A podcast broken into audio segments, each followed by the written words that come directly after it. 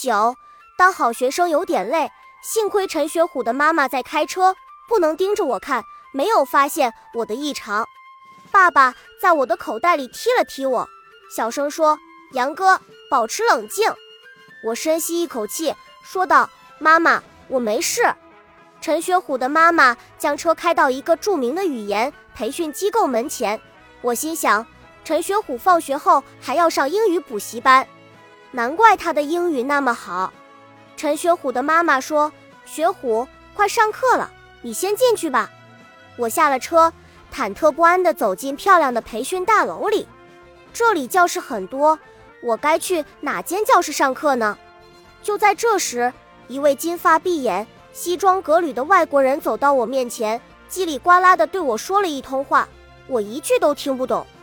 虽然我的英语不太好，但我能确定他说的不是英语。他见我一脸迷茫的样子，就用生硬的中文说道：“学虎，你怎么不进教室上课呀？”感情他是我的老师。我跟着他走进教室，发现这间教室不大，并且只有我一个学生，这还是一对一教学。天哪！要是人多，我还能滥竽充数。现在我该怎么蒙混过关呢？陈学虎这家伙学的是什么东西啊？我在书包里面找了一通，很快找到一本法语教材。我顿时傻眼了，真心佩服起陈学虎来。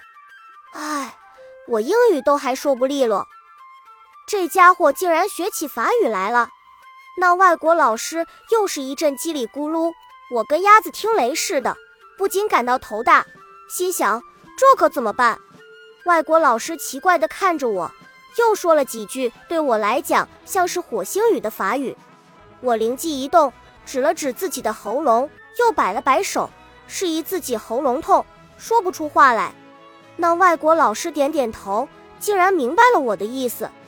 他开始用法语上起课来。我得意地想：瞧，虽然我不会说法语。但也可以用手势让对方明白我的意思呀。我其实还是蛮聪明的，我时不时的点头微笑，装出一副听懂了的样子。其实我一个单词都没听明白。终于熬到下课，我收起书本，一溜烟跑出了教室。陈学虎的妈妈在教室外面等我，问今天教了些什么。我怎么知道教了些什么？我怕说出来穿帮，低着头一个劲的往外走。陈学虎的妈妈追了上来，问道：“学虎，你怎么回事？”走出培训大楼，陈学虎的妈妈追了上来，说：“你要去哪里？快上车呀！”陈学虎的妈妈把我塞进停在一边的车子里，启动了车子。我原以为是要回他家了，但车子却开进了一个马场里。绿草如茵的草地上，有许多穿着盛装的帅哥靓女正骑着马来回奔跑。酷毙了！学虎还愣着干什么？快去换衣服呀！陈学虎的妈妈从车子的后备箱拎出一个旅行包，递给我。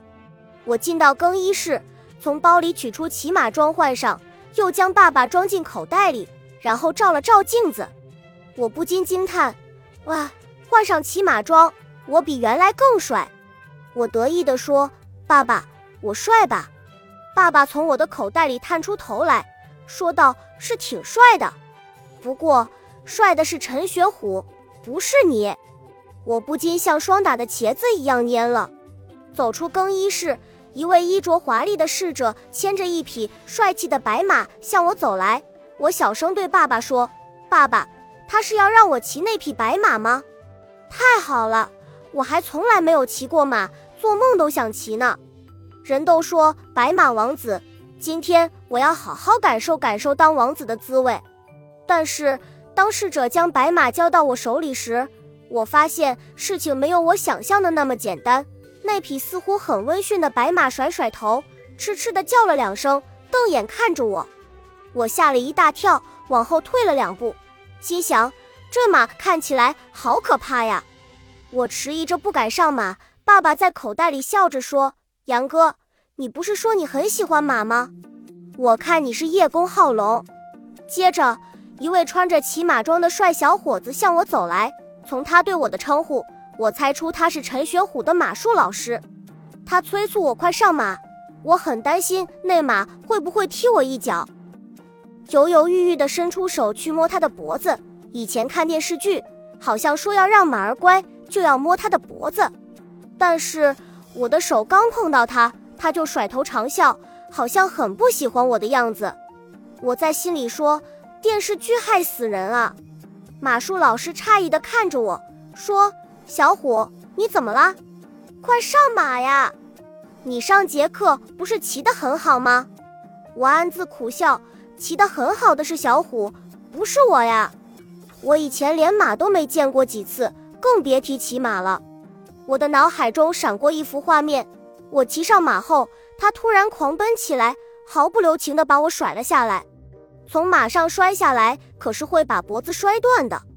我第一次发现马是危险动物。我思前想后，不敢往上骑。最后，我只好告诉马术老师，说我肚子痛，要上厕所，一溜烟跑了起来。马术老师在我身后喊道：“小虎，厕所在那个方向。”我赶紧往另外一个方向跑去。哎，今天真是丢死人了！从厕所里出来后。我告诉陈学虎的妈妈，我身体不舒服，今天不骑马了。他倒也没有勉强，让我上车。我赶紧上车，心想这下子总可以回家了吧？谁知道陈学虎的妈妈又带我去少年宫上围棋课、奥数课，那些课我听也听不懂，但也只能硬着头皮听下去。老师提问我时，我基本上是哑口无言。唉。现在我终于知道成语“如坐针毡，度日如年”是什么意思了。连上了三个培训班后，陈学虎的妈妈才带我回家。到家时，我看了一下手表，已经是晚上九点多了。他家是壮面积至少有五百平米的高档别墅，既豪华又舒适。不过，我已经累得浑身的骨头都快散架了，实在是没心情欣赏。只想尽快躺到床上睡觉，可是别墅里房间那么多，哪个才是陈学虎的房间呢？我正犹豫着要往哪里走，陈学虎的妈妈说：“学虎，你还愣着干什么？快上楼去洗个澡，你的作业还没写呢。”我飞跑上楼，一看二楼没人，就把所有的房间都打了开来。最后，我发现了一间书房，里面有陈学虎的照片、奖状和书本。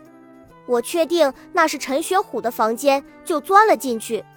陈学虎的房间是个套间，外间是书房，里间是卧室，另外还有阳台、卫生间以及像乒乓球台一样大的书桌，摆满书的书柜，放着各种精致工艺品的展示架。他的房间面积竟然有我家两倍大，我累得筋疲力尽，关上门，一下子扑倒在床上。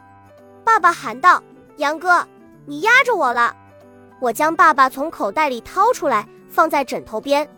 爸爸说：“杨哥，你的作业还没做，课文还没背呢。”我不耐烦地说：“不管了，先让我睡一觉吧。当好学生真累。”爸爸，你明天就把我和陈学虎的身体调换回来吧。这种日子我一天都不想过了。恭喜你又听完三集，欢迎点赞留言，关注主播，主页有更多精彩内容。